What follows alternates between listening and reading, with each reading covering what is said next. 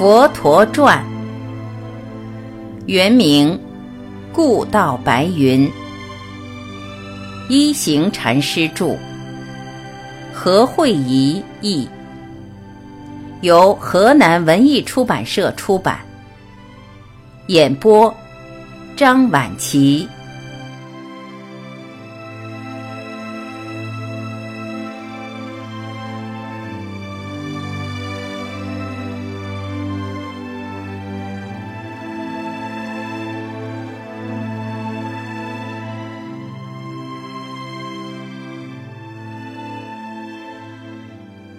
第二天清早，夫西迪又带着水牛去放牧。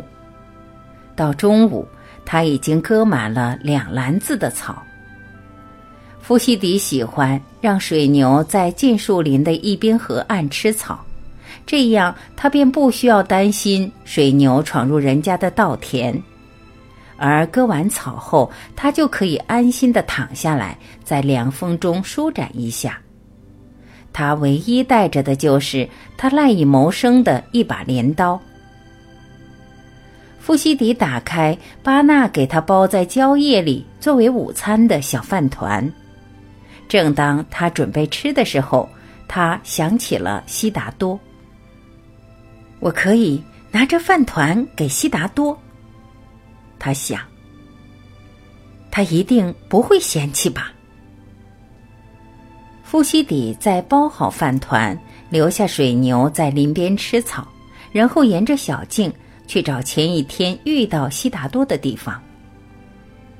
他从远处看见他的新朋友坐在那棵巨大的碧波罗树下，但那里不只有悉达多一个人，他前面坐着一个穿白色纱丽、与夫西迪年纪相若的女孩。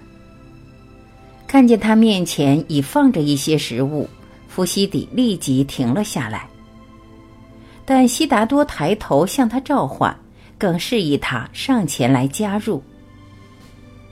那女孩望过来时，夫西迪认出曾多次在村路上遇见过她。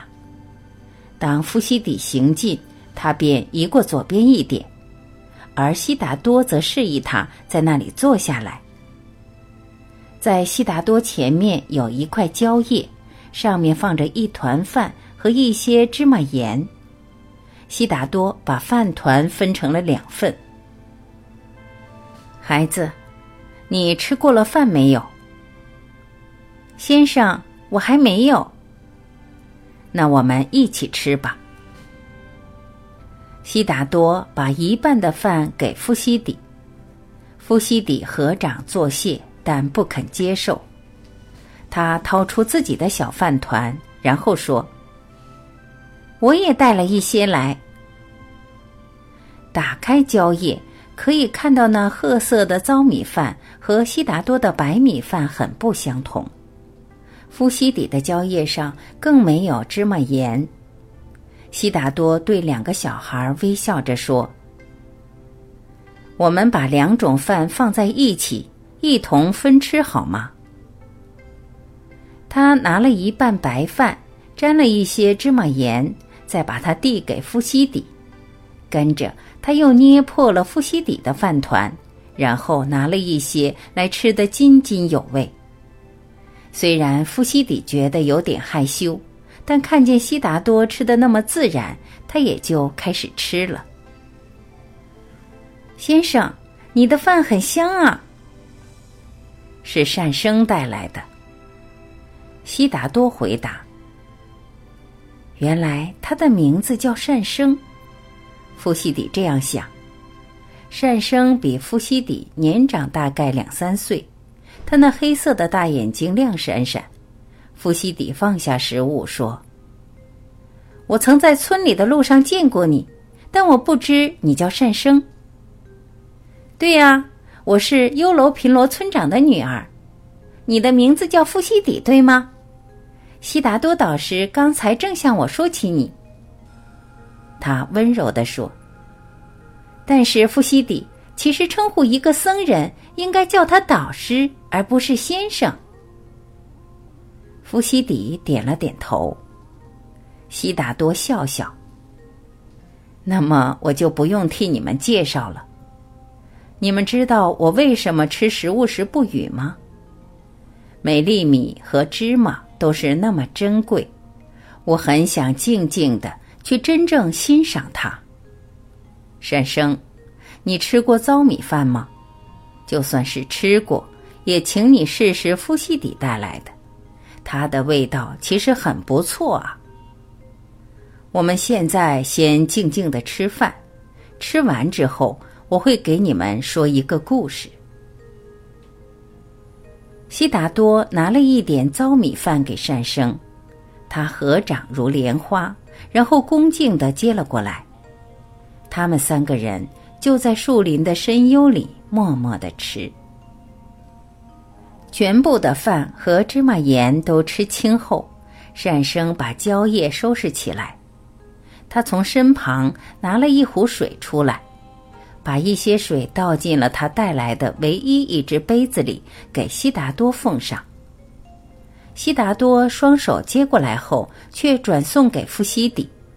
富西底受宠若惊，冲口而出：“请先生，我意思是导师，请你先喝吧。”悉达多轻声回答道：“孩子，你先喝吧，我想你喝第一口。”他再次给夫西底那杯水。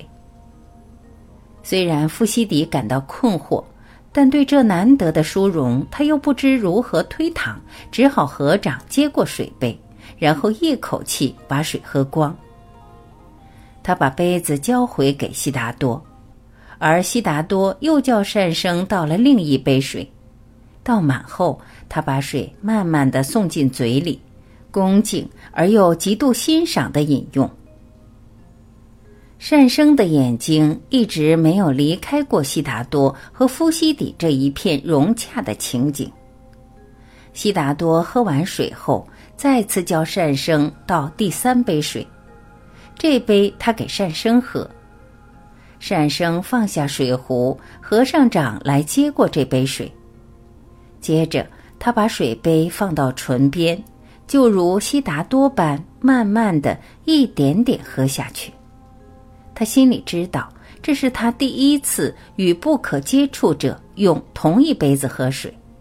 但如果他可敬的师傅悉达多也这样做，他又何尝不可呢？况且，他也意识到自己完全没有被污染的感觉。自然而然的，他伸手去触摸这牧童的头发。这一动作来得那么突然，伏羲底实在没有时间闪避。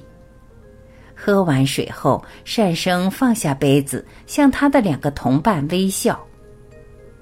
悉达多点头说道：“孩子们，你们都已经明白了，人生下来是没有等级的，每个人的泪水都是咸的，就如每个人的血也都是红色的。把人分成不同等级，以致对他们有偏见是不对的。”这种观点在我静坐时看得非常清楚。善生很认真的说：“我们既然是你的弟子，当然相信你所教的。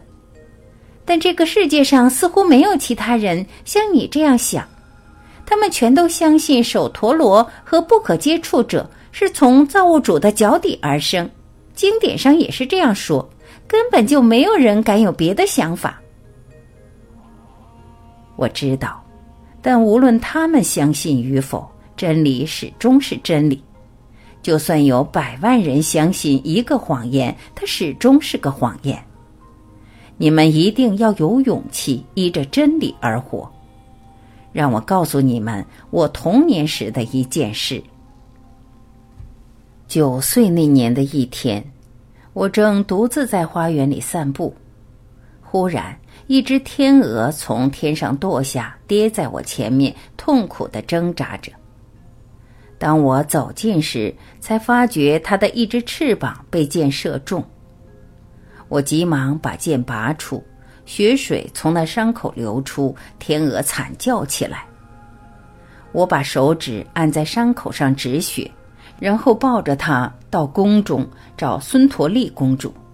他答应我会找一些药草来替鸟儿疗伤。我见天鹅在不停颤抖，便脱下外套把它裹着，再把它放到宫里的火炉旁边。悉达多停了下来，望着夫西底说：“夫西底，我还未告诉你，我年幼时是个王子，我父亲是迦毗罗卫国的净饭王。”善生已经知道这些。当我正准备去找些饭给天鹅吃的时候，我八岁的堂弟提婆达多从外面冲进来，他手里抓着弓箭，很兴奋地问道：“悉达多，你有看到一只白色的天鹅落在这附近吗？”我还未来得及回答，他已看到火炉旁的天鹅了。他正想跑过去时，我拦住了他。你不能带走他，我说。我的堂弟抗议着：“那只鸟儿是我的，我亲自射中它的。”我站在提婆达多与天鹅中间，不准他带走鸟儿。我告诉他：“鸟儿受了伤，我是在保护它，它是要留在这里的。”提婆达多十分顽强，继续辩说：“听着吧，堂兄，这鸟儿在天空时并不属于任何人，但我从天空中把它射了下来，它就应该属于我。”他似乎说的很有道理，但实在令我很气愤。我知道他在强词夺理，但一时间又没法说清楚他不对之处。我当时只有站在那里。一言不发，心里却越觉激动。我真的很想打他一拳，但不知道为什么我又没有这样做。就这样，我突然知道怎样回答他了。我说：“你听着吧，堂弟，只有那些互相爱护的人才一起共处，敌对的人是应该分开的。你想杀这只天鹅，所以你是他的敌人。”他是不可能跟你一起的。我救了他，替他包扎伤口，给他温暖，又正准备给他食物。我们互相爱护，应该在一起。这鸟需要的是我，不是你。善生拍起掌来，对你说的对。悉达多看看夫西底，孩子，你觉得我说的怎样？夫西底想了一阵。慢吞吞的答道：“我认为你是对的，但很多人一定不同意。他们会同意提婆达多。”悉达多点头同意。你说的对，多数人的看法都跟提婆达多一样。让我告诉你跟着发生的事，因为我们始终无法达成共识。于是便去找长者替我们解决。那天刚巧在皇宫内有一个官府的会议举行，于是我们便跑至会议室的地点公正会堂去找他们。我抱着天鹅，而提婆达多则仍抓着他的弓箭。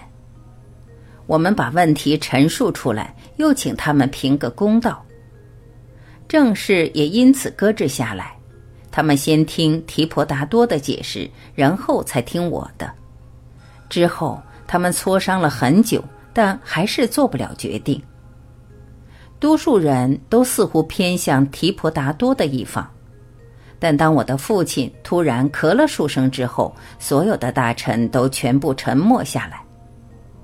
跟着说也奇怪，他们都一致同意我的道理，而决定把鸟儿给我看管。虽然提婆达多非常气恼，但他也无可奈何。天鹅是给了我，但我并不快乐。虽然我年纪还小，但我知道这次的胜利并不光荣。他们是因为想令我的父亲高兴才这样决定的，而并不是看到我道理中的真谛。那真可惜。善生皱着眉说：“对呀。”但当我想起鸟儿已经安全，我又觉得安慰了。至少我知道它不会被放进锅里煮。在这个世界上，太少人用慈悲心去看事物，因此他们对众生残忍无情，弱的往往被强的压迫欺负。我现在仍觉得我那天所说是对的，因为那是出自爱和谅解。爱心和谅解可以减轻众生的痛苦。无论大多数人怎样看，真理始终是真理。所以我现在告诉你们，能站起来维护正义、真理，是需要很大勇气的。那只天鹅后来怎样？善生问。我照顾了它整整四天，直至他的伤势复原了，我才放了他。我更叮嘱他要飞到远处。以免再被射下来。悉达多看见两个孩子的表情都是那么沉重。婶生，你该回家了，不要令你妈妈挂念。伏羲底，你该回去看看水牛和割多一点草了，对吗？昨天你给我的孤石草成了我禅坐的最佳坐垫，我昨晚和今早用了它。静坐时非常平静，又清晰的看到很多东西。伏羲底，你真的帮了我不少。等到我的体悟更深时，我会和你俩分享禅坐的果实。现在我要继续坐下去。夫西底望着悉达多坐着的草垫，虽然那些草堆得很实，但夫西底知道它仍然又香又软。他打算每三天便带一些新鲜的草前来，给导师造另一个坐垫。夫西底站起来，和善生一起合掌，向悉达多鞠躬。善生回家去了，而夫西底让他的水牛往沿岸的远处继续放牧。